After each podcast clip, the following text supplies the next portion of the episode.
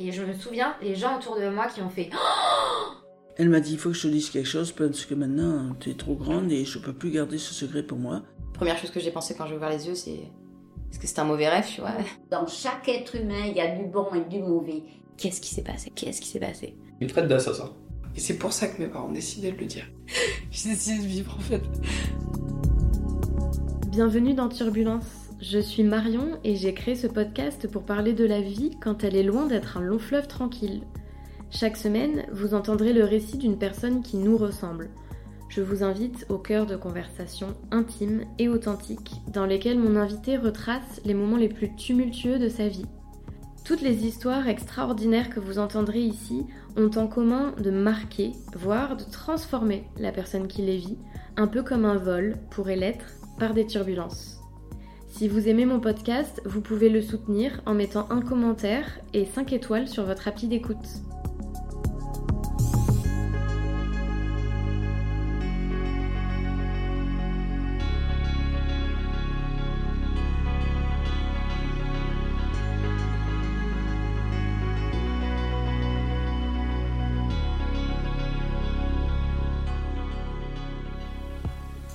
Saison 1, épisode 5. Sur le fil.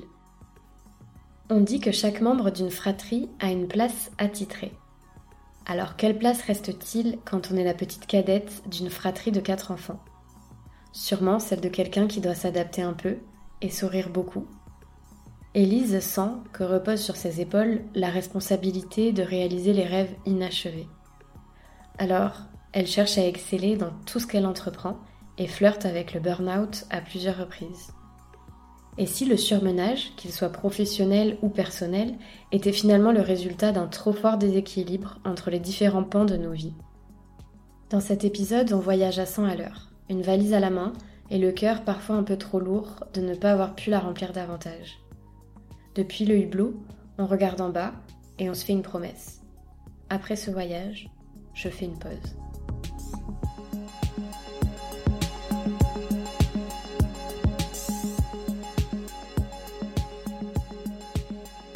Bonjour Élise et bienvenue dans ton épisode.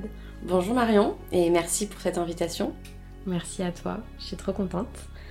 J'aimerais bien que tu commences par te décrire en présentant tes principaux euh, traits de personnalité. Ok. Alors, euh, donc déjà je me présente, je m'appelle Élise, j'ai 30 ans. Euh, mes principaux traits de personnalité, je pense que mon entourage dirait que je suis sociable, plutôt joyeuse et généreuse. Ok. Ouais, je crois. C'est très positif tout ça. Je n'osais pas le dire. T'as des exemples, euh, tu vois, de choses, j'en sais rien, de traits de personnalité, euh, peut-être euh, dans ton enfance, c'est des Mhm. trucs qui viennent du plus profond de nous-mêmes, on va dire. Euh, des choses dans ton enfance où tu sentais que c'était des traits de personnalité que tous les autres enfants avaient pas, par exemple? J'étais assez commune. hein. Oui, bah déjà, ça c'est, tu vois, c'est quelque Ouais, chose que tout le ouais. monde ressent pas. Ouais. Tu te Euh, sentais euh, oh. rentrer dans les rangs et... Ouais, plutôt. Et surtout, je m'adaptais beaucoup aux personnes euh, que j'avais euh, en face de moi. Et tu trouvais toujours ton compte ou quand tu dis que tu t'adaptais, tu faisais taire euh, en quelque sorte ta personnalité ou t'étais un caméléon et tu changeais de personnalité en fonction de qui t'avais en face euh, Ouais, ouais, ouais. Et je pense que c'est toujours vrai aujourd'hui. Euh, je pense que je suis capable de, m'adapter, d'adapter mon discours et parfois mes opinions en fonction de la personne que j'ai en face de moi pour pas la froisser. Parce que moi, j'aime pas les conflits, quoi qu'il arrive. Donc, je préfère aller dans le sens de la personne plutôt que de la contrarier. Donc, oui, je pense qu'on peut dire que je suis assez caméléon. Mais tu trouvais quand même ton compte. Mais j'ai trouvé où- quand même mon compte, oui, oui. Ouais, voilà. C'était pas des fausses amitiés qui se construisaient un peu par complaisance. euh, tu trouvais quand même euh, Il y en a des eu. centres d'intérêt communs à chaque fois avec les personnes qui t'entouraient. Il y a eu des fausses. euh, Pour moi, il y a eu quelques fausses amitiés, notamment de personnes très euh, euh, dominatrices, euh, quand j'y pense, qui me faisaient me sentir vraiment comme une. comme une merde. Et, euh, et en fait, ces personnes me faisaient tellement peur. Et donc, euh, j'avais trop envie de, de leur plaire encore plus, en fait. Et donc, euh, je modifiais totalement ma personnalité pour rester amie avec ces gens-là. Et qu'est-ce qui faisait que tu avais l'impression qu'il fallait qu'elle euh, t'apprécie? Parce que j'avais l'impression qu'elles étaient hyper, euh, hyper, euh, qu'elles avaient beaucoup de charisme, qu'elles étaient très influentes, euh, qu'elles étaient très sûres d'elles. donc j'avais envie de leur ressembler, en fait.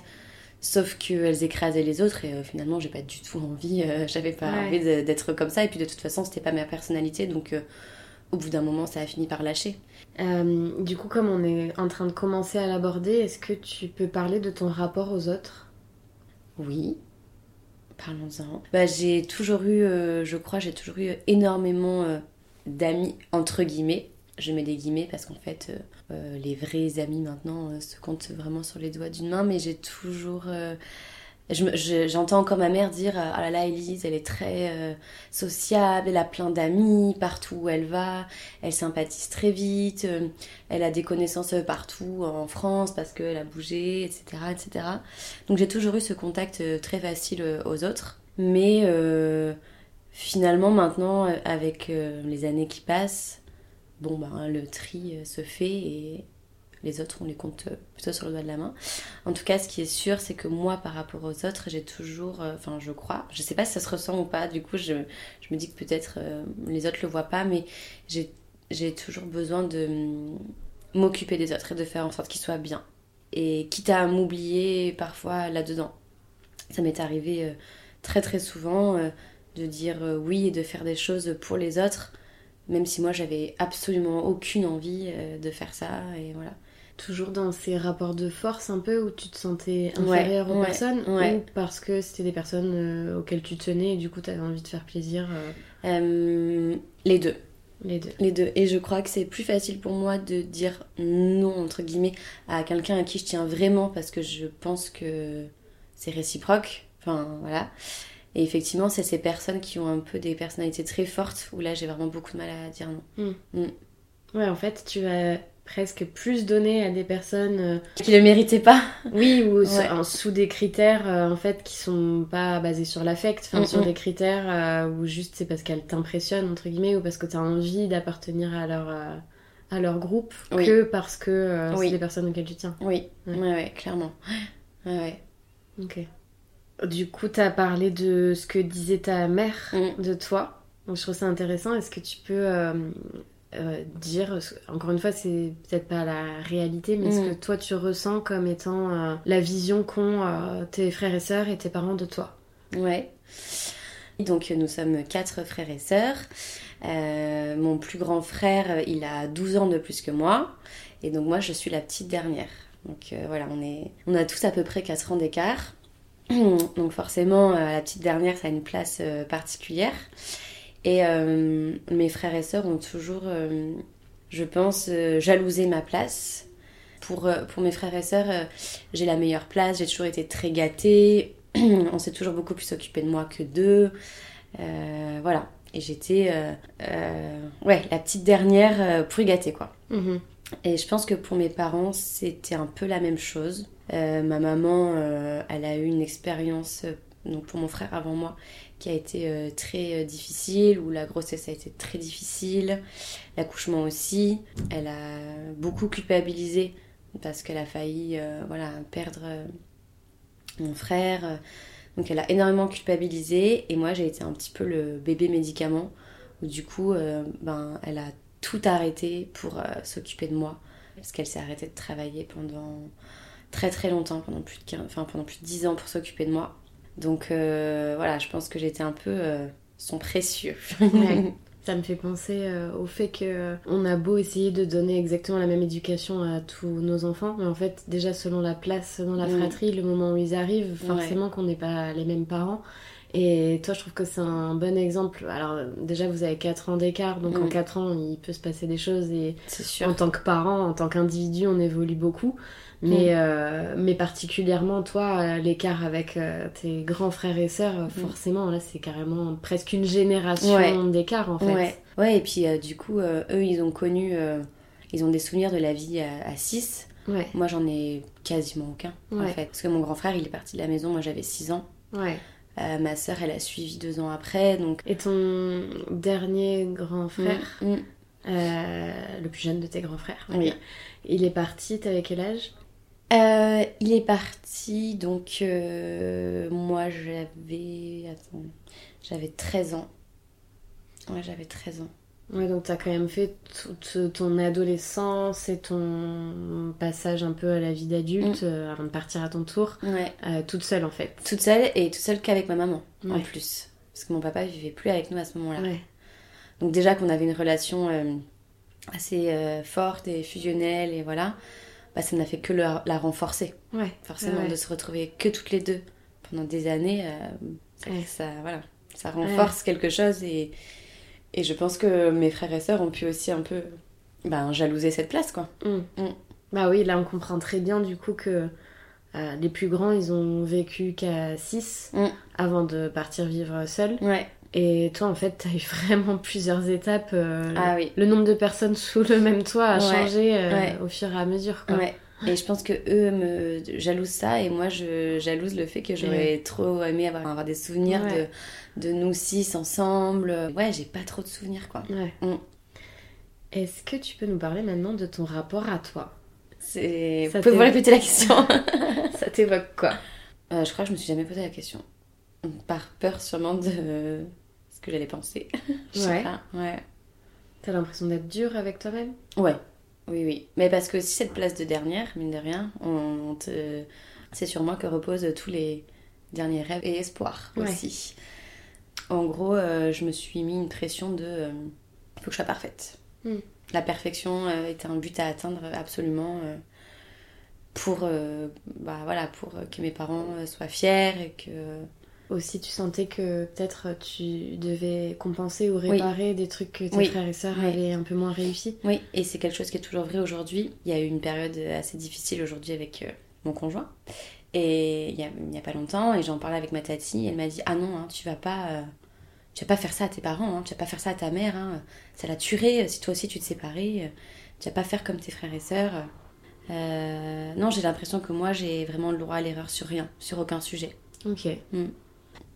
J'ai l'impression que j'ai jamais le droit de pas aller bien. Voilà, et ça c'est un truc qu'on m'a souvent dit, Euh, notamment ma maman. euh, si je commence à dire euh, en gros que ça va pas trop, c'est ah non, hein, euh, ah non, je peux pas. Hein, et- Presque on a déjà assez de problèmes comme ouais, ça. exactement. Ouais. On a ces problèmes comme ça. Toi, t'es es le rayon de soleil, tu souris tout le temps, t'es tout le temps de bonne humeur, donc il faut que ça reste comme ça, sinon je vais pas gérer quoi.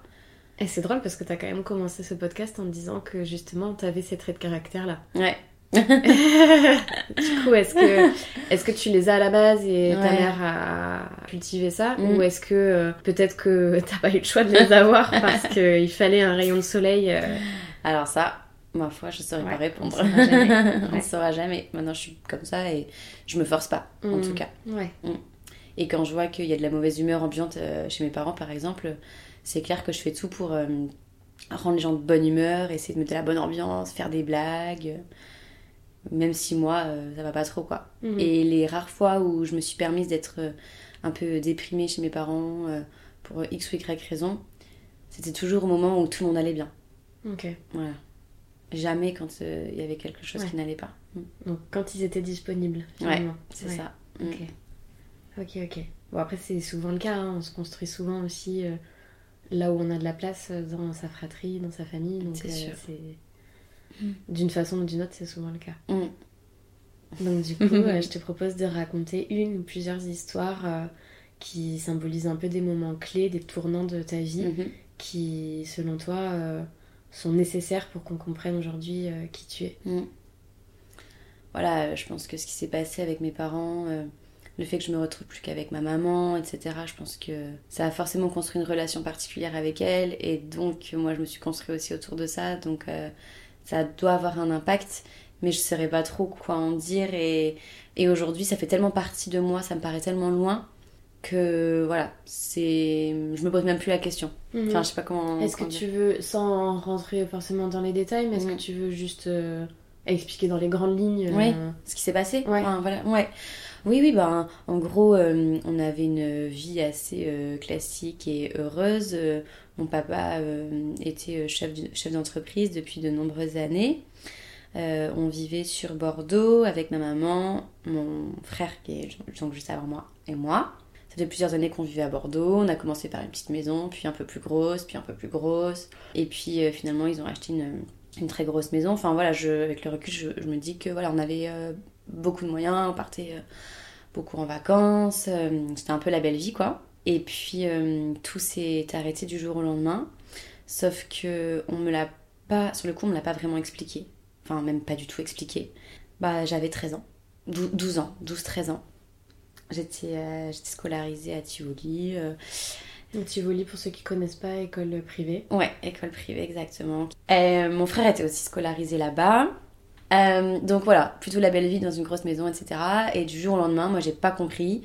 On s'est retrouvés euh, à bah, donc euh, vendre a priori cette maison et à vivre dans la cave, enfin la cave, le sous-sol aménagé de l'oncle de ma mère que j'avais jamais vu de ma vie, avec juste ma mère, mon frère et moi.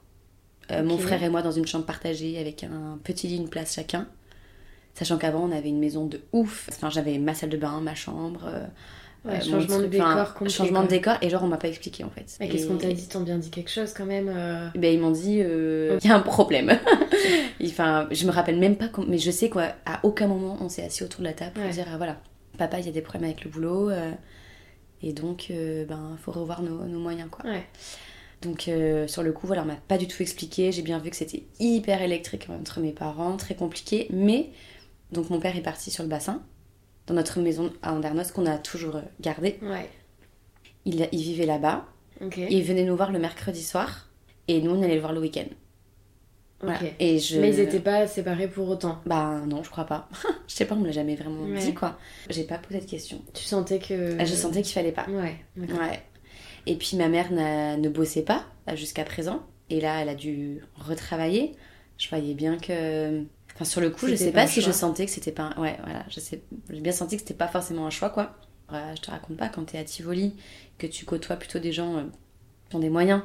que Tu passes de la trop belle maison sur les boulevards à Codéran au sous-sol de la maison de l'oncle de ta mère que tu n'as jamais vu, euh, voilà. Euh, ça a été un peu difficile à vivre pour moi, puis en plus, comme je savais pas l'expliquer, euh, du coup, j'ai changé un peu mes fréquentations. Ouais. Je me suis plus tournée vers des gens euh, qui, a priori, avaient euh, moins de moyens, etc. J'ai Du moins, redoublé. euh, foutait un peu de mm. ce côté-là. Ouais, c'est ça. J'ai redoublé ma troisième. Enfin voilà, ça a été un peu compliqué. Et mon frère est parti donc quelques mois après ça. Il a eu son bac et il est parti. Et après, donc on s'est retrouvés plus que ma mère et moi. Mais on a changé d'appartement, mais on, était quand même toutes les deux dans un petit, enfin dans un appart. euh, mon père toujours pas là. euh. Et au fur et à mesure des années, on a rechangé d'appart pour aller à du encore un peu mieux, un peu mieux, un peu mieux. Donc j'ai eu l'impression que ça s'arrangeait. Et j'ai posé la question parce que voilà, en plus j'avais des relations du coup hyper conflictuelles avec mon père, c'était horrible. Il continuait de venir tous les mercredis, on s'insultait, mais c'était mais affreux. Ma mère à un moment donné, elle lui disait genre viens même plus parce que Tu lui en voulais, quelque part? Bah probablement ouais, probablement. C'était hyper inconscient, mais je sais que moi à l'époque je pouvais pas le voir quoi. Je sais que tu me pardonneras la ref, mais est-ce que c'est pas un peu le syndrome euh, Jenny Humphrey euh, de dire, euh, il y a une tirade où elle dit tu peux pas juste m'envoyer avec mon uniforme dans une Mm. école privée avec un déjeuner fait maison et penser que ça va aller. Ouais. euh, Ouais, est-ce que c'est pas un peu aussi ça, tu vois, te ouais dire peut-être euh, que j'étais en décalage de cette école. Ouais ouais, c'est clair. Et d'ailleurs, je me suis beaucoup mieux sentie au lycée euh, où j'étais après à Montesquieu parce que ben, les apparences étaient beaucoup moins importantes qu'à Tivoli. Mhm. Et puis, euh, quand tu racontais tes vacances, t'étais pas comme une sombre merde parce que t'avais pas passé un mois à l'île Maurice, quoi. Mhm. Voilà, un peu plus dans la réalité des choses finalement. Et donc, je me suis quand même construite voilà, en vivant que avec ma maman et surtout avec cette espèce d'omerta Mhm. autour de qu'est-ce qui s'est passé. Ouais. Qu'est-ce qui s'est passé Et bon, bah après, plus tard, on a fini par m'expliquer, hein, mais euh, je me rappelle très bien, j'étais juste avec ma maman, parce qu'il y avait qu'avec elle que j'osais vraiment en parler. Moi, je vais pas forcément rentrer dans les détails ici, sûr. parce que ça, c'est l'histoire de mes parents, et... mais euh, en tout cas, ça a été une épreuve hyper difficile euh, pour eux, pour le couple, parce qu'ils sont, enfin, ils ont vraiment quasiment tout perdu. Tu vois, en le disant, je pense que ce sentiment d'avoir besoin d'être parfaite, etc., euh, je le tiens probablement mon père aussi, parce que mon père... euh, euh, sa sœur, elle est pharmacienne. Enfin, il y a un peu de médecins dans la famille et tout. Et lui, euh, pas du tout. Il a fait du commerce. Enfin, voilà. Je pense que lui, c'est pareil. Il s'est toujours mis une pression pour euh, bah, que ses parents soient fiers de lui et qu'ils n'ont jamais été fiers de lui, quoi. Et quand ça s'est arrivé, je pense que pour lui, ça a été euh, le pire truc qui pouvait arriver, quoi. Ouais. Mais moi, ce que je reproche surtout, c'est qu'on m'ait rien dit. Mm. Et que j'ai grandi dans cette espèce de truc Mm. où je savais pas trop, quoi. Et ça, c'est, je pense, le premier, la première épreuve euh. Qui m'a construit et qui a défini un peu qui j'étais parce que forcément, dans ce contexte-là, toi, tu peux pas trop euh, aller mal et Ouais, ouais, leur rajouter euh, des Ouais, problèmes, quoi. Tu vois Moi, je l'ai fait parce que j'ai redoublé, donc euh, ça leur a quand même rajouté des problèmes. Mais ouais, ça a été dur à vivre et finalement, euh, ça a été plus simple pour moi de partir l'année d'après au lycée.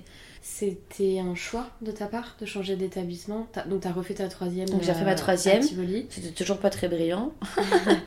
et hum, j'ai le souvenir que Tivoli, ils ont dit à mes parents bon, ça, vol- ça volera pas très haut. Peut-être qu'il faut envisager une réorientation professionnelle. En tout cas, le cursus général serait peut-être pas pour elle. Là, mes parents, ils ont dit waouh, waouh, waouh, on va peut-être insister un peu.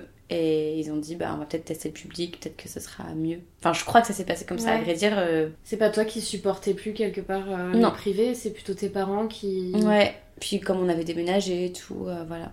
Ok, Donc, puis je crois que je, crois qu'en fait, Tivoli, il voulait pas trop de moi au lycée. d'accord. Ouais, ok. Donc ça s'est fait comme ça et finalement, quelle bonne idée, j'ai rencontré Mm. des gens cool au lycée. Mm. Mais du coup, ça a été. Tu l'as vécu encore comme un échec, le fait de changer d'établissement? Ou Non. t'as l'impression que ça t'a soulagé aussi du poids euh, ouais, ça m'a soulagée de plus être qu'avec des gens euh, Ouais. pleins aux as. Mm, ouais. Ouais, vraiment. Donc du coup, il y a ce, ce moment de ta vie où euh, vous changez de rythme de vie. Ouais. Et, bon, voilà, on peut comprendre que c'est très difficile à vivre pour toi, d'autant plus que tu sais, tu comprends pas trop ce qui se passe. Ouais.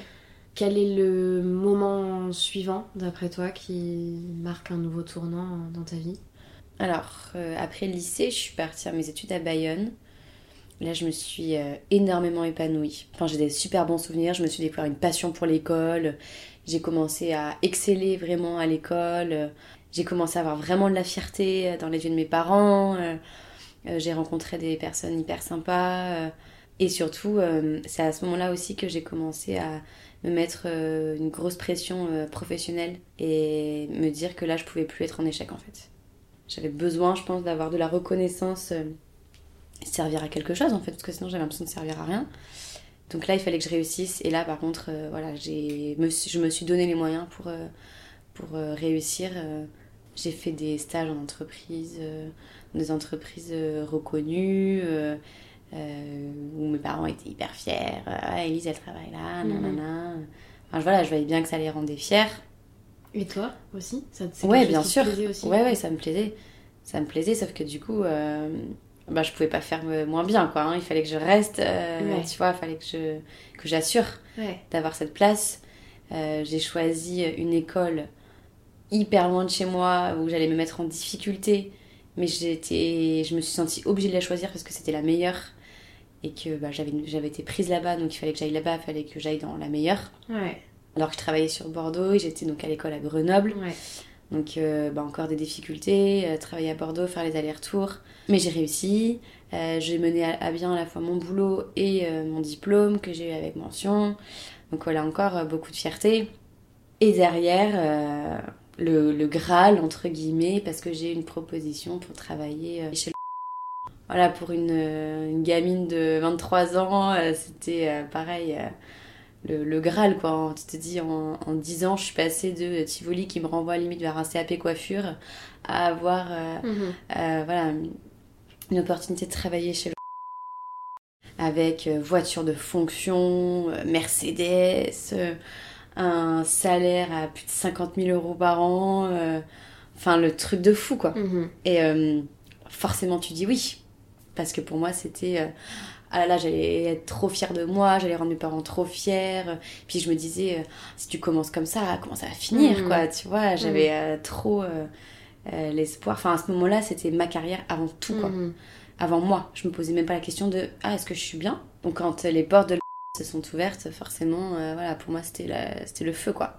T'es engouffré. euh, Ah ouais, je me suis engouffrée et, euh, et là j'ai tout donné quoi. Là j'ai tout donné, tout de suite j'ai excellé dans ce que je faisais. J'étais dans parce que j'étais on recevait des classements toutes les semaines à savoir comment tu te positionnais par rapport à la France et tout, tout de suite j'ai été ah, dans le top 10 des meilleurs commerciaux Ouais. de France. Enfin voilà, je me suis vraiment bah, j'ai pas compté quoi. Je me suis retrouvée là et j'ai- tout donné, j'ai tout donné, j'ai tout donné. J'ai commencé en septembre 2014 en novembre 2014, j'ai eu mon premier accident de voiture. Forcément, quand tu passes tes journées à rouler, ça arrive.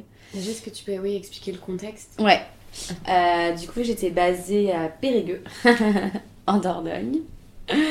Euh, j'étais rattachée au siège donc de Paris et je travaillais, je visitais en fait les pharmacies, voilà, et euh, donc j'étais responsable commerciale euh, sur plusieurs départements et je sillonnais donc euh, ces, euh, ces départements, donc ça veut dire euh, énormément de routes. Donc en fait, je passais ma journée généralement, je partais de chez moi quand j'étais chez moi entre 5 et 6 heures du matin et je travaillais jusqu'à 22 heures le soir à peu près.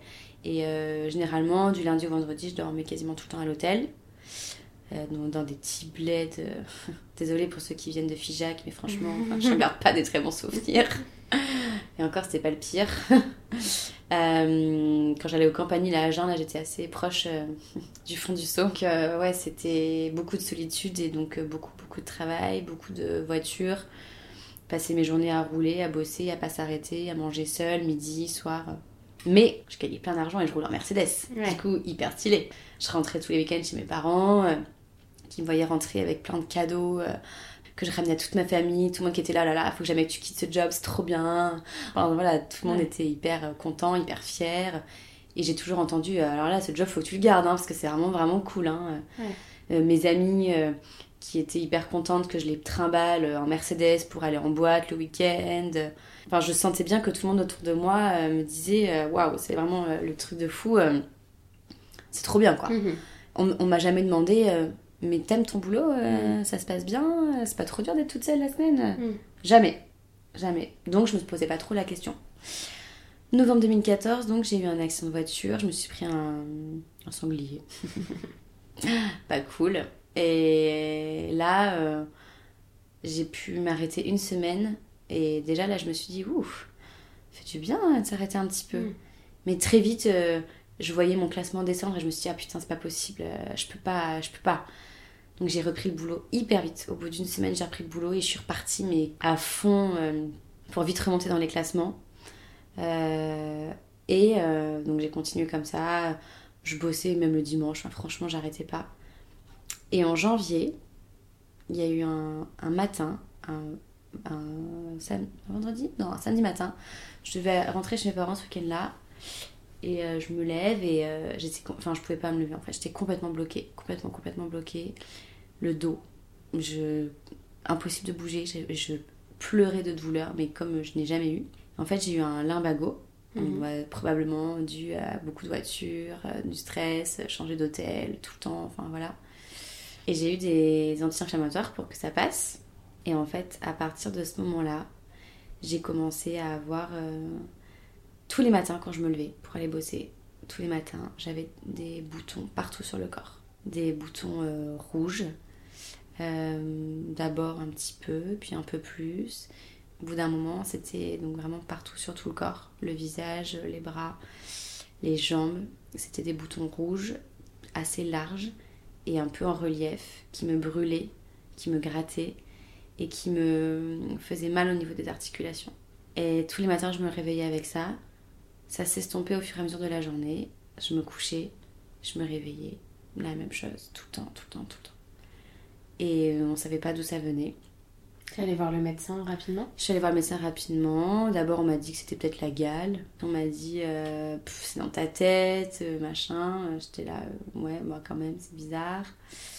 Donc, j'ai eu un traitement euh, hyper lourd parce que je prenais des antihistaminiques du coup trois fois par jour pendant des mois. Et en fait, les antihistaminiques, ça a pour effet secondaire de fatiguer. Mm.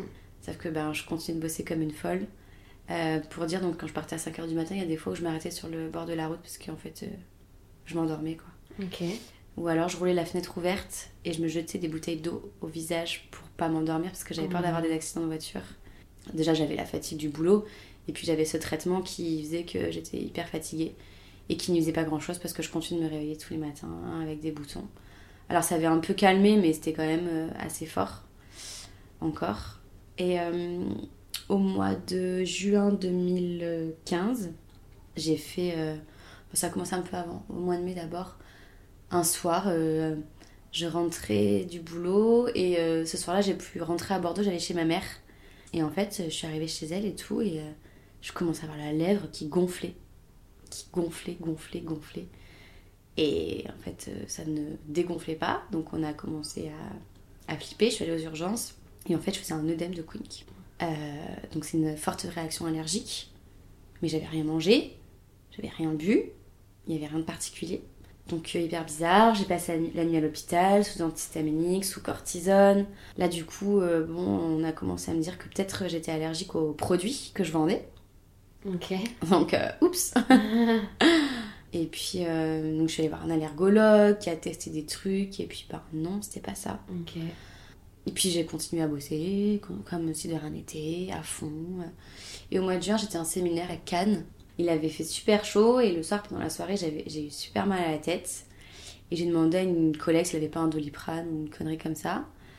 Et euh, sachant qu'on a donc on m'avait jamais dit que j'avais une allergie à quoi que ce soit. Mhm. Et elle m'a donné un, un Nurofen, Mhm. donc un anti-inflammatoire. Enfin, il y a des anti-inflammatoires dedans, euh, pour calmer mon mal de tête. Donc je l'ai pris. Et genre une demi-heure après, j'étais en train de danser. Et là, je sentais que ma lèvre, euh, je sais pas, j'avais une sensation chelou, tu vois. J'avais l'impression d'être euh, une sœur Bogdanov. Je sais pas, j'avais l'impression que. Mais il faisait nuit. Enfin, voilà, on était dans le noir et tout, donc. euh, ben, les gens n'ont pas vu. Mhm. Et à un moment donné, je suis sortie fumer une clope et j'ai dit à ma collègue, euh, j'ai pas un truc chelou sur la lèvre et tout. Et là, elle me dit, mais ah, t'as la lèvre qui a doublé de volume, trop bizarre. Et en fait, très vite, j'ai commencé à, à avoir du mal à respirer. Et alors, ce que j'ai pas précisé, c'est que comme j'avais déjà eu donc, un précédent gonflement en lèvres, on m'avait euh, prescrit de l'anapène. C'est une piqûre d'adrénaline que tu dois toujours avoir dans ton sac. Et si ça arrive, il faut te piquer dans la cuisse parce que en fait, bah, le risque c'est l'arrêt cardiaque en Mhm. fait. Donc, euh, donc je l'avais sur moi. Mais euh, pff, putain, j'étais pas sûre que ce soit ça quoi. J'avais juste euh, la lèvre qui gonflait, un- du mal à respirer. Je me suis dit, putain, si je m'envoie de l'adrénaline. euh, Puis j'imagine que c'est le genre de truc, tu le prends, mais tu te dis, ok, je m'en servirai jamais. Non mais c'est ça, Ah. c'est ça, j'avais trop peur, j'avais même pas regardé le mode d'emploi, j'étais là putain mais je sais pas si vraiment il faut que je le fasse et tout. Donc ils ont appelé les pompiers, les pompiers sont arrivés, donc eux m'ont fait tout de suite la piqûre d'anapène et ils m'ont emmené donc aux urgences de, de Cannes, on était sur la côte d'Azur. Et là euh, en fait j'ai fait un- vraiment un gros choc anaphylactique parce que j'avais même mes yeux qui ont, qui ont gonflé, qui ont doublé de volume, je voyais plus rien, j'arrivais plus à respirer. Euh, donc euh, ils ont dû bah, voilà, me faire plusieurs doses d'adrénaline. Donc avec le cœur du coup après qui part en tachycardie, enfin, ça a été vraiment euh, compliqué. Je suis restée deux jours là-bas et on m'a fait un rapatriement sanitaire en avion et tout. Ouais. Ouais. Parce qu'en fait, euh, dans- quand tu fais un choc anaphylactique, tu peux avoir un effet rebond dans les 24 à 48 heures qui suivent. Donc au bout de 48 heures, je suis rentrée, euh, je suis sortie de l'hôpital, je suis rentrée euh, chez mes parents, euh, donc je suis allée chez ma mère à Bordeaux pour me reposer. Et normalement, j'avais passé le risque de l'effet rebond. Sauf que le lendemain matin, en fait, là, j'ai eu aucun signe de, ni de bousson ni de gonflement, mais par contre, je pouvais plus respirer. Et j'ai vite été chercher ma mère, lui dire que voilà, j'arrivais plus à respirer. Et donc, en fait, j'ai refait un choc anaphylactique. Euh, donc, il a fallu appeler les médecins, euh, vite les pompiers, vite qu'ils me piquent, euh, vite me ramener encore à l'hôpital. Euh, Voilà, ça a commencé à être vraiment voilà, lourd. Les parents étaient un peu stressés, moi aussi. Et surtout qu'en fait, on comprenait pas d'où Ouais. ça venait. Pour l'instant, on n'avait pas encore identifié Ouais, que c'est j'avais pris un Nurofen il y a, bah, il y a 4 jours et qu'en fait c'est ça, Mhm. je suis allergique maintenant aux anti-inflammatoires. Sur le moment on le savait pas. Euh, on pensait que c'était les boutons, que c'était encore cette espèce de maladie chelou qui faisait que... Mhm. Bref, euh, bon bah c'est rentré dans l'ordre. Euh, J'avais toujours ma piqûre sur moi. On m'a donné une certain, bah, des listes de- d'aliments à éviter, dans le doute, parce qu'il y a des aliments hyper Mhm. allergènes. Donc on m'a dit dans le doute, faut plus manger plus de fraises, plus de kiwis, plus de bananes, plus d'œufs. voilà, faut éviter tous ces trucs-là. Et bien sûr, tout ce qui est anti-inflammatoire, ibuprofène, trucs comme ça, surtout pas. quoi. Puis ben, j'ai continué à bosser. euh, euh, j'ai passé euh, finalement un bon été parce que j'ai eu 4 mois de vacances, je suis partie à Ibiza. Ça a été un, été cool et puis j'ai pu vraiment déconnecter. Et en fait, plus la rentrée de septembre et donc la reprise du boulot approchait, et puis les boutons commençaient à revenir. Tous les matins, je recommençais à me réveiller avec des boutons partout. Vraiment, c'était horrible. Et en fait, j'ai quand même repris le boulot. Je continue d'avoir ces boutons tous les jours. Et puis, euh, en fait, il y a eu un jour, j'étais dans ma voiture, j'ai vu un camion arriver dans l'autre sens et j'ai eu envie de lui rentrer dedans.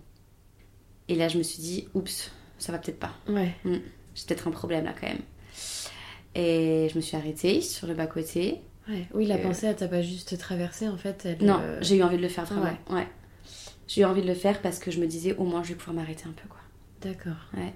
Au moins si j'ai quelque chose de vraiment grave, je vais pouvoir m'arrêter. Donc quand on arrive là, Mais tu te disais pas que t'allais mourir. euh, je crois que je préférais là à ce moment-là. Ah ouais. Ouais, au moins je pouvais faire une pause.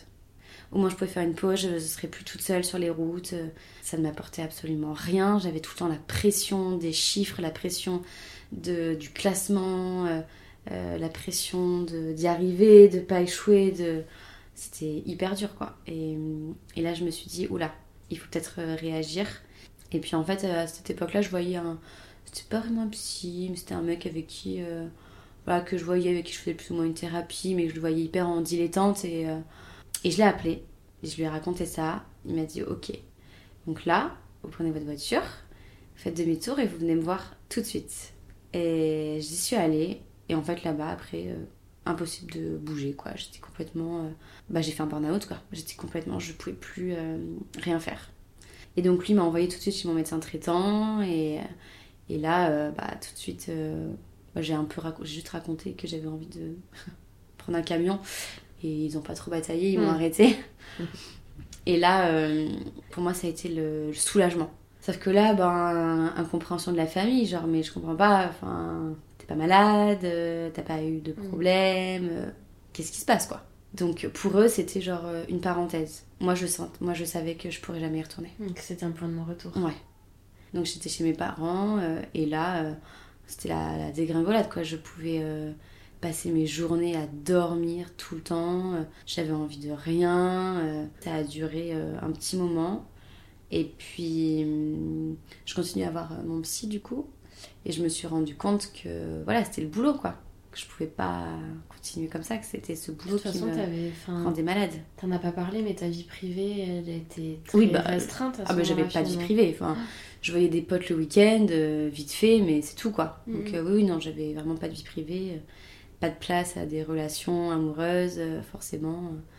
Voilà, moi j'ai senti que c'était le point de non-retour et qu'il fallait que j'arrête. Mais mes parents, ils arrivaient pas à se dire que j'y retournerais pas quoi. Et Ça durait combien de temps juste pour.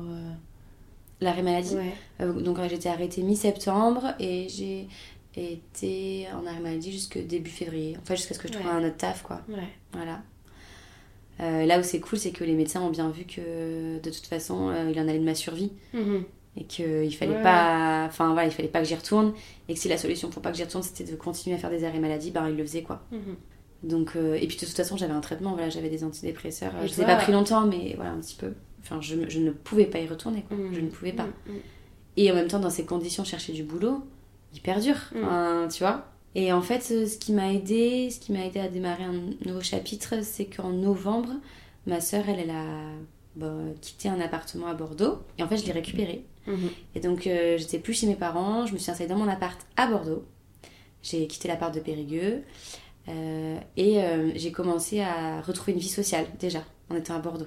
Mhm. J'ai retrouvé mes amis que je voyais plus, euh, mais je me suis retrouvée euh, moi quoi. Je commençais à avoir euh, un peu moins de vie temps. privée, en fait. Ouais, c'est ça. Mm. J'ai retrouvé d'abord ma vie privée et en même temps j'ai commencé à chercher du boulot, mais bon, tranquille quoi.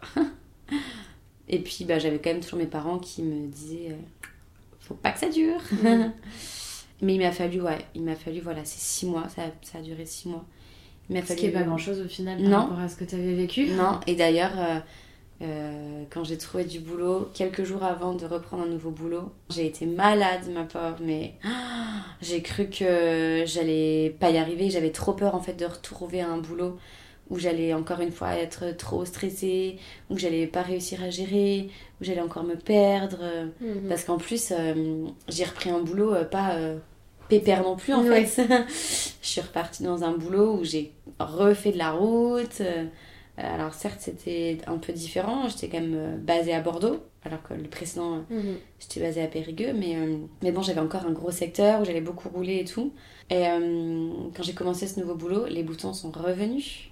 Donc, euh, bah, double stress, de me dire putain, je peux pas encore avoir un échec. Enfin, là, en un an, je peux pas subir deux échecs professionnels, Mhm. c'est pas possible.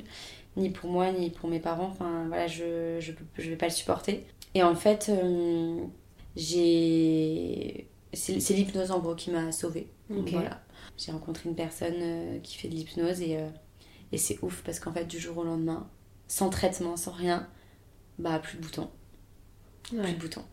Donc en fait, le corps, quand il veut te dire que ça va pas, il trouve euh, tous les moyens possibles et ima- inimaginables. Mm. Et en fait, il n'y avait pas d'explication médicale. C'était Mm. dans ma tête, pour de vrai. Mm. Enfin, moi, j'ai encore du mal à le croire aujourd'hui, quoi. Ce qui est drôle, c'est qu'en fait, tu dis que hum, dans ton entourage familial, t'avais très peu de place pour euh, dire que t'allais pas bien. Mm. Euh, et là, du coup, presque ton corps, il venait légitimer Ouais. physiquement Tout à fait. euh, pour que ça soit visuel et Mm. qu'on soit obligé de t'écouter, de te croire. Oui, oui. C'est tout à fait ça. Et, et je- le, le corps est bien fait parce qu'en fait, bah, pour moi, c'était la, la porte de secours, quoi. L'issue Ouais. de secours. Putain, Ouais. regardez, j'ai des boutons. Mm. J'ai un problème médical. Il faut me Mm. soigner. Et c'est comme ça que j'ai pu m'en sortir. quoi. Enfin, heureusement que derrière, j'ai trouvé un poste, on va dire, euh, assez euh, sexy et quand même euh, avec de la reconnaissance. Enfin, où, où j'avais de la reconnaissance. Euh, ça m'a fait une transition. Ça a été un entre-deux, ouais. Ouais, parce que j'aurais pas pu passer de, du tout au tout, quoi. Mhm. Tu vois Mhm. Parce que vraiment, je me serais sentie trop en échec. Mhm. Pression. Voilà, en gros, pour cette expérience. Pas des pense. moindres. Pas des moindres, c'est ça. Ouais, c'est ça. Ok. La, la suivante que tu voulais raconter Euh, ben, je pense que la suivante qui a complètement euh, bah, tout euh, chamboulé dans ma vie, c'est la maternité. Donc là, on passe du côté perso. Ouais, exactement. On passe du côté perso, mais qui, qui lie le côté pro, hein, parce que du coup, donc pour donner le contexte, j'ai rencontré Adrien dans mon, dans un, pendant mon boulot. Donc on, on s'est rencontrés en 2016, mais on, s'est mis en couple en 2018. Donc lui travaillait sur Bordeaux, moi aussi, et on s'est, on s'est rencontrés dans ce contexte-là. Moi, je, je m'épanouissais plutôt bien dans ma carrière. euh, j'avais eu plusieurs promotions, euh, ça se passait bien. euh, Je continue de faire de la route, mais j'étais quand même beaucoup plus sur Bordeaux, donc euh, j'avais trouvé plus ou moins un, un bon équilibre. Et puis, bah, Adrien, en fait, il a été muté à Périgueux. il a été muté là-bas et euh, enfin, on a commencé à se voir dans ces circonstances-là. De toute façon, moi, j'étais à fond sur mon boulot euh, la semaine, lui aussi, donc on se voyait le week-end. En tout cas, voilà, on a commencé euh, comme ça. Et puis, moi, finalement, ben, ma réalité professionnelle m'a rattrapée. J'ai encore eu un accident de voiture qui m'a énormément secouée, qui a été quand même assez grave. Donc euh, il y a eu un moment donné où je- j'ai dit je peux plus faire de la voiture. Donc j'ai changé de boulot euh, en mars euh, 2019. Puis dans ta tête, ça a été un peu un électrochoc aussi, du coup, cet accident de te dire Ouais. je veux plus faire ça. Ouais, c'est ça. Je veux plus faire ça, je veux me poser. Euh, J'étais encore assez seule dans mon boulot. Et là, j'avais envie de retrouver un travail avec une équipe, un bureau, une vie euh, où je peux m'inscrire à une salle de sport. Voilà, j'avais besoin de cette euh, Redonner de la place stabilité, encore quoi. une fois à ta vie privée aussi. Ouais, c'est ça. J'ai retrouvé une équipe euh, géniale, des filles euh, extra. J'allais bosser avec plaisir. Voilà, j'ai retrouvé enfin un équilibre vie pro, vie perso. Et puis, euh, euh, 2020, avec Adrien, on est parti en vacances, juste avant le confinement. Et euh, donc, ça faisait quasiment deux ans qu'on était ensemble. Et alors, moi, euh, comme euh, toute bonne meuf, j'étais obsédée par le mariage. on est parti en vacances, je m'étais même fait les ongles. Je me suis dit, attends, euh, on sait jamais, tu vois. Je me fais des jolis ongles, des jolies mains, on sait jamais quoi. Sauf que pas du tout. pas du tout de demande en mariage. euh, Mais Adrien met sur le tapis euh, projet bébé. Ouais. Voilà, que j'avais pas du tout euh, envisagé. Euh, parce que bah, déjà il habitait à Périgueux, j'habitais à Bordeaux. Donc on avait un appart ensemble à Bordeaux, mais on s'est retrouvés que le week-end quoi. Mhm. Donc enfin, dans ces circonstances-là, clairement c'était pas possible d'avoir un bébé quoi. Et sachant que quelques mois avant, il m'avait dit ben tu crois pas qu'il faudrait que tu me rejoignes à Périgueux si on veut avancer? Et moi j'avais dit ah, non mais hors de question. Enfin moi Périgueux je connais, je peux pas. Mhm. Ça a été une expérience traumatisante dans ma vie, ça a été le début de la fin. Enfin tu vois j'associais trop ça à quelque chose de négatif quoi. Et puis, ben, on n'avait pas trop reparlé, et moi, dans ma tête, ça avait fait un peu le chemin aussi. Enfin, c'est, comment dire, ça a été hyper naturel, tu vois. Je me Mm. suis pas trop posé la question de Ah, est-ce que c'est vraiment lui? Est-ce que c'est avec lui que je dois le faire? Mm. Est-ce que c'est maintenant? Est-ce que. Je me suis dit, ah, pff, ouais, pourquoi pas? Puis, on est rentré, euh, j'ai repris mon boulot, lui aussi. Puis, bah, je suis arrivée à la fin de ma pilule, j'ai dit, bon, bah, qu'est-ce qu'on fait? Bon, bah, on arrête et puis on voit quoi. On a eu la chance que le confinement arrive et on s'est confinés ensemble, et du coup, je suis tombée enceinte. Et là, euh, bah, début du changement, quoi. hein, euh, bah, après, bah, on a été confinés tous les deux. Alors, nous, on était hyper heureux parce que Euh, on était tous les deux alors qu'on l'a ja- on l'avait jamais vraiment été. euh, C'est la si première fois longtemps. que vous viviez ensemble Ouais. si longtemps. Ouais, et on se rendait compte que ça se passait super bien, mais en même temps, lui bossait pas, moi je bossais à la maison, donc euh, les conditions étaient plutôt réunies pour que ça se passe bien. Je suis tombée enceinte tout de suite, donc forcément, euh, ce petit bonheur-là aussi qui venait. euh, Enfin voilà, il y a des gens qui ont très mal vécu le confinement. Nous, au final, euh, on avait quand même pas beaucoup de raisons de pas être heureux, quoi. Mm, mm. Donc ça s'est bien passé. Du coup, on a avancé dans nos projets, on a cherché des maisons à Périgueux, parce que du coup, bah, forcément, avec un bébé, on n'allait pas rester chacun de notre côté. Euh, moi, j'ai commencé à négocier avec mon boulot euh, pour euh, faire bah, du télétravail, venir que quelques jours par semaine à Bordeaux et tout. Enfin voilà, tout se goupillait plutôt bien. On a été déconfinés. En septembre, on a emménagé à Périgueux. Moi, j'étais toujours dans une optique de faut réussir, machin. Donc, on avait acheté une belle maison, bien grande. Je me rappelle que ma tati m'a dit euh, T'as la plus belle maison de tous tes frères et sœurs. J'étais gavée fière. Ah ouais. C'est Mm. tellement bête, Mm.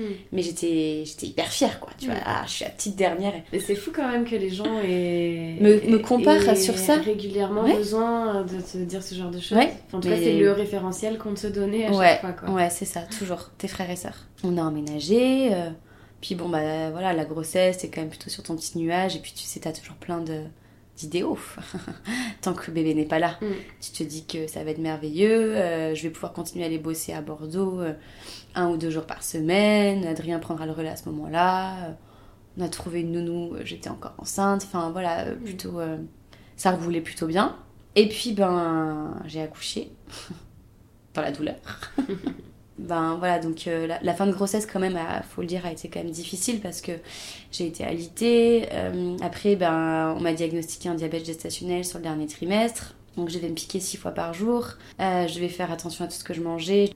J'ai eu en plus, avec les hormones de grossesse, un problème d'hypothyroïdie. Donc en plus de ça, j'avais un traitement pour l'hypothyroïdie. Donc c'était un peu lourd quoi comme fin de grossesse, c'était hyper médicalisé. J'avais des monitos toutes les semaines, des rendez-vous éco toutes les trois semaines, où j'étais toujours seule. Euh, Adrien pouvait pas venir avec moi. Voilà ce que j'allais dire. Mm. Plus le contexte aussi qu'on a le tous contexte. vécu euh, de- d'être euh, euh, dans un climat anxiogène, Mm. on savait pas ce qui allait se passer, où on a été privé de certaines Mm. libertés, de certaines choses qu'on avait envie de faire. Donc euh, ça en plus quoi. Ouais, ça en plus, exactement. Où, euh, où t'étais seule, ou même pour l'échographie troisième trimestre obligatoire, ton mec, il est obligé d'attendre dans le hall de l'hôpital. Mm. Quand c'est à ton tour, tu vas le chercher. Et puis, ben, du coup, à la fin, euh, la fin de la grossesse, les hormones, elles changent encore un peu. Et donc, euh, même euh, les... le fait de contrôler l'alimentation, tout ça, ça n'avait plus trop d'effet sur mon diabète. Donc, euh, un jour où j'ai fait une grosse hypoglycémie, en fait, je devais noter toujours mes résultats dans une application reliée à l'hôpital. On m'a appelé et on m'a dit, ben là, il faut venir faire contrôler, quoi. Et donc là, on me dit, bah franchement, tout va bien, donc vous allez pouvoir rentrer chez vous. Mais il faut quand même voir le gynéco, euh, c'est le- process en gros. Mhm. Et je vois le gynéco qui me dit, ben, tout de suite, sans même m'examiner, il me dit, moi je vous déclenche. Ça fait, euh, ça fait trois hypoglycémies en deux semaines, c'est trop dangereux pour bébé, on sait pas quels impacts ça a sur le cerveau. Donc moi je vous déclenche, vous restez, vous ne rentrez pas chez vous, votre conjoint vous rejoint avec vos affaires. Ah. Donc là, pff, après La ça, douche on- froide. la douche froide. Euh, on était à 15 jours du terme, donc euh, voilà, ça va, c'est pas. Oui. Du coup, il n'y a pas d'enjeu pour le développement euh, du Mm. bébé. Mes affaires étaient prêtes. J'étais très impatiente dans tous les cas sur la fin de la grossesse. Mais bon, heureusement, dans mon malheur, Adrien a pu venir Mm. me rejoindre tout de suite à la Ouais. matière. J'étais hospitalisée un mercredi soir et il m'a rejoint voilà, tout de suite. Mhm. On m'a déclenché le jeudi matin. Euh, j'ai passé toute la journée du jeudi euh, en mode tranquille, voilà, sans qu'il se passe rien. Mon col euh, était ouvert à 1, mais genre, euh, voilà, j'avais pas de contraction, rien du tout. Et puis finalement, le jeudi soir, euh, tout s'est accéléré. J'ai pris une douche, j'ai perdu les os. Mais en gros, mon col ne bougeait pas. J'avais des contractions depuis 20h, il était 23h, mais mon col ne s'ouvrait pas. Et sauf que j'avais des contractions toutes les 5 minutes, que je montais à 200 au monito. C'était mais hyper douloureux. En fait, ça s'est déclenché d'une façon très violente tout de suite. C'était horrible parce que j'avais fait des cours de préparation à l'accouchement où on m'avait dit euh, c'est hyper important, il faut accompagner son bébé, il faut lui parler pour qu'il comprenne ce qui se passe et tout. Et en fait, euh, enfin moi, ce que j'ai trop mal vécu, c'est que j'ai l'impression de l'avoir complètement abandonné à ce moment-là. J'étais pas du tout focalisée sur lui, j'étais que sur moi, sur ma douleur, j'avais qu'une envie, c'était que ça s'arrête. J'avais envie de mourir, enfin j'ai cru que j'allais mourir et, et je pensais même plus à lui, j'avais même plus l'impression que c'était un Tu bébé qui allait fait. sortir, tu vois. Mm. J'étais juste dans ma douleur, quoi. Je disais, mais qu'est-ce que c'est que cette expérience? Mais qu'est-ce que c'est que ce truc horrible qui m'arrive, quoi? Mm. Et j'avais du mal à ouvrir les yeux, c'était terrible. Et en fait, elles se sont rendues compte que. Bah, en fait, je poussais. Et elles ont regardé, elles ont dit Ah Mais il est là Et puis, on m'a du coup vite, vite monté en salle de naissance pour revérifier. Et puis, bah, en fait, j'étais à 10 et la tête était engagée. Voilà. Et donc là, j'ai dit euh, la péridurale. Sauf que j'ai bien vu à leur regard que c'était mort.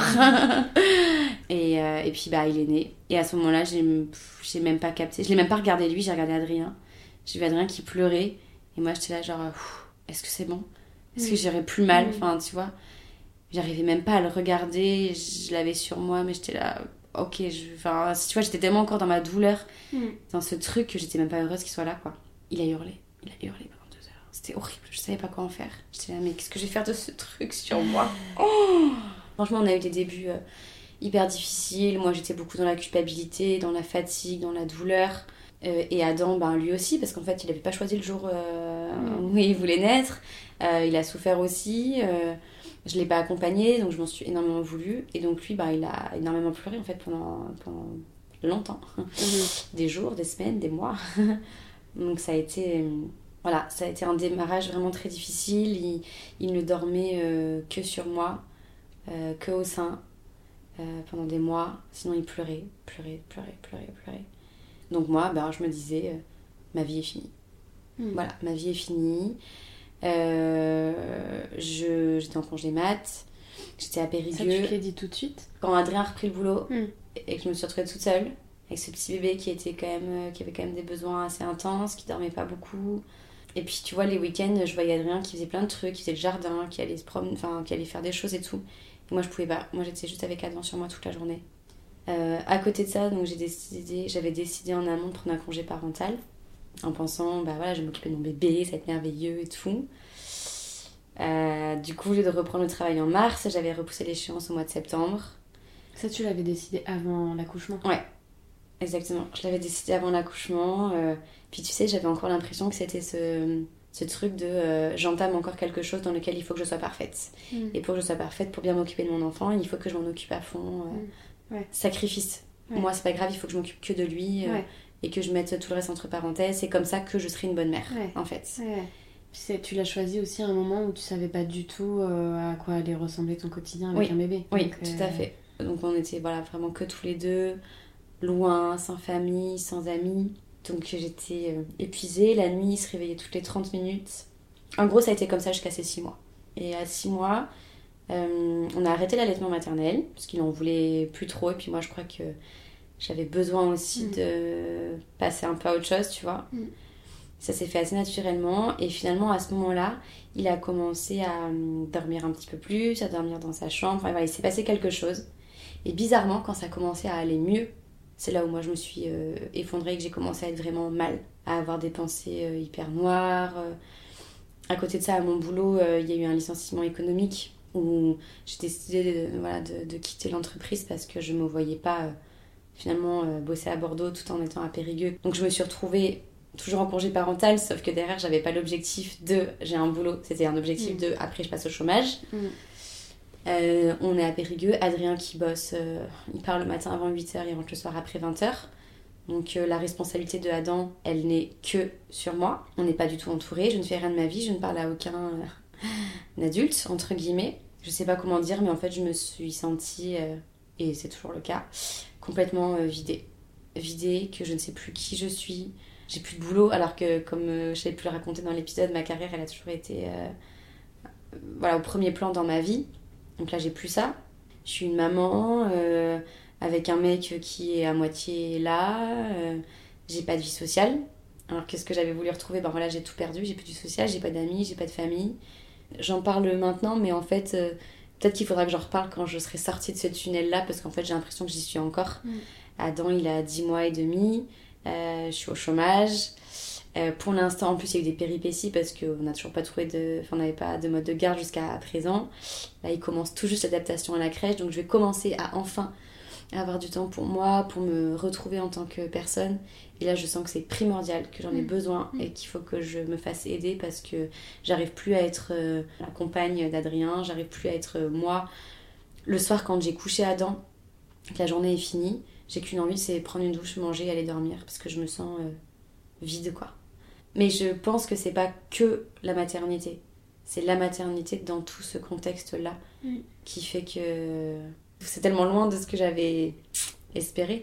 Et d'un côté, c'est hyper culpabilisant parce que ce petit garçon qui est trop génial. euh, et, mais j'arrive tellement plus à être heureuse que le pauvre, ça se ressent aussi sur lui. Et, et là, je suis en train de me dire qu'il vaut mieux que j'ai moins de temps avec lui, mais qu'il soit de qualité, plutôt que d'être tout le temps avec lui et de passer mon temps à m'énerver pour rien, à être triste, à, à pleurer. Parce qu'il y a des journées où c'est ça, où je me lève, je, je commence ma journée en pleurant, me disant, mais je vais jamais réussir à passer toute ma journée avec lui, quoi, où je suis déjà à bout de souffle euh, le matin. Donc, euh, c'est hyper dur. Et puis, ben, faut quand même dire que euh, Adrien, la semaine, il est pas là. Et le week-end, ben, c'est quand même beaucoup moi qui m'en occupe. Euh, Il se lève jamais le matin, c'est toujours moi qui gère les nuits, les matins. Et ça, ben voilà, c'est hyper lourd, quoi. Et je pense que j'ai aussi beaucoup de déceptions à ce niveau-là. Que je pensais pas du tout qu'il serait comme ça. Je pensais qu'il serait beaucoup plus impliqué. Enfin, je veux dire, je l'ai pas fait dans le dos, quoi. Donc, Mm. euh, c'est tout ça qu'il faut que moi j'accepte et qu'on trouve un, Mm. un rythme ensemble. J'ai l'impression que le lien entre les deux histoires, finalement, c'est une question d'équilibre. Mm. Que dans la première histoire, euh, ta vie pro a pris le dessus sur euh, l'intégralité de ta vie. Mm. Et là, euh, ta vie perso, enfin une partie de ta vie perso, puisque Mm. tu l'as dit à très juste titre, aujourd'hui tu as, l'impression d'avoir du mal euh, à être la compagne d'Adrien, à être euh, Élise, euh, voilà, qui a des amis, une vie sociale Ouais. euh, au-delà de son enfant. Ouais. Et du coup, j'ai l'impression qu'à chaque fois, euh, en fait, euh, ce qui est très dur pour toi, c'est quand euh, t'arrives pas Mm. à trouver un équilibre où Ouais. tous les pans de ta vie peuvent être euh, euh, bien répartis, en fait. ouais, c'est tout à fait ça. C'est ça, il me manque de l'équilibre et je pense qu'il faut aussi que, que je me mette moins la pression. Je me mets beaucoup de pression à ce, niveau-là et je pense qu'il faut aussi que j'apprenne à être une maman différente. Mais je crois que ma mère, elle a été tellement une maman euh, sacrifice euh, aussi que je reproduis un peu la même chose, quoi. Parce qu'elle a sacrifié énormément de choses, euh, notamment pour moi, je crois. Et encore aujourd'hui, même dans son rôle de grand-mère, même elle, a- elle se met toujours de côté et elle fait toujours Mhm. passer les autres avant elle. Mhm. Et bon, bah, je sais à peu près d'où ça me vient, quoi. Mhm. Et voilà, il faut que j'apprenne et que j'accepte qu'être une maman parfaite, entre guillemets, c'est pas euh, se mettre de côté et mettre que son enfant. Enfin, tu vois. Bah, déjà que ça n'existe pas, et puis Oui, aussi. au-delà de ça, que, bah, que tu peux pas être euh, la meilleure version de toi-même dans tous les domaines, et que au final, euh, c'est pas grave, parce que l'essentiel, c'est peut-être euh, que le curseur soit placé là où toi t'as envie euh, dans, Mm. chaque, euh, dans chaque domaine. C'est plus, euh, c'est plus ça, être la, meilleure version de toi-même ouais, finalement, que d'être euh, parfaite Mm. euh, à tout prix euh, dans un seul domaine en Mm. laissant tous les autres de côté. C'est sûr. Donc il y a du chemin à faire. oui, bah, ça toujours. Est-ce que, der- dernière, euh, dernière conclusion, promis, est-ce que euh, tu aurais quelques mots à dire euh, un peu en disclaimer à la toi d'il y a, euh, du coup, bah, avant toutes ces histoires, euh, pour mieux les affronter ou pour pas tomber dans certains pièges dans lesquels t'es tombé Alors, après, t'as précisé que t'es encore Mm. euh, pas sorti complètement euh, du tunnel. Ouais. Mais là aujourd'hui, est-ce que déjà t'as- tu as des un peu des leçons de vie ou voilà ou, ou des mots tendres peut-être à dire à la toi d'avant euh, Ben, je crois que ce serait déjà de, enfin, d'être beaucoup plus cool avec moi-même, de pas me mettre autant la pression, de me faire confiance et surtout, faudrait, en fait, il aurait fallu euh, réagir peut-être plus vite et pas attendre d'at- d'atteindre le fond du saut avant de, euh, voilà, de rebondir et de trouver de l'aide et, et que c'est pas grave et que ça va aller et que dans tous les cas, on va arriver à faire un truc euh, cool. Donc ouais, je crois que je me dirais ça, mais encore une fois, je crois que j'ai pas assez de recul Mm. sur toutes ces expériences. Professionnelles, oui, mais personnelles, peut-être pas encore assez. Mm. Ah, c'est marrant parce que tu, tu- tu le disais en pensant à ton expérience pro du coup. ouais. et au final les mêmes euh, mots peuvent être appliqués euh, à la tu peux les dire à la toi d'aujourd'hui finalement tout à fait, tout à fait. Mm. et il y a quand même je pense des clés des ressources communes pour se sortir euh, des deux situations qui sont aussi un peu le lâcher prise et arrêter comme tu dis de se mettre la pression euh, c'est sûr, c'est évident. C'est évident. Bah, merci beaucoup. Avec plaisir. La suite au prochain épisode, du coup. Oui, voilà, bah, avec grand plaisir. Quand tu verras le bout du tunnel, Ouais, on- je t'appelle et on reparlera de tout ça. Merci beaucoup, Elise. Merci.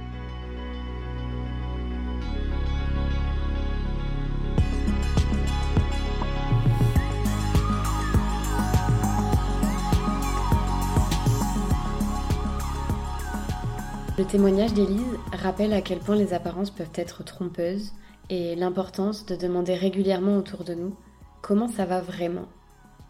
En tant que famille, amis, collègues ou encore directement à soi-même. Il met en évidence aussi la nécessité de trouver ce juste dosage propre à chacun, qui nous permet de nous épanouir pleinement. Je ne saurais comment la remercier de nous avoir livré tous ses ressentis, sans filtre, alors même qu'elle est encore au creux de la vague. Mais on le sait que trop bien ici.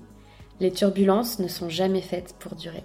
Merci pour votre écoute et à la semaine prochaine pour un nouvel épisode. Si vous êtes toujours là, c'est qu'a priori l'épisode vous a plu. Vous pouvez le manifester en partageant l'épisode et en le commentant sur Instagram. C'est toujours cool d'avoir vos retours, autant pour mon invité que pour moi. Et pour être sûr de ne pas manquer le prochain épisode, vous pouvez vous abonner à Turbulence sur votre appli d'écoute. A très vite